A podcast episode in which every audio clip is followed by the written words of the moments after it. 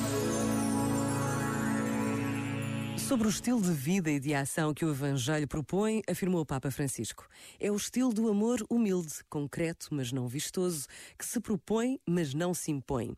É o estilo do amor gratuito, que não busca recompensas. É o estilo da disponibilidade e do serviço, na imitação de Jesus, que se fez nosso servo. É o estilo descrito por São Paulo quando diz que a caridade tudo cobre, tudo crê, tudo espera, tudo suporta. Este momento está disponível em podcast no site e na app.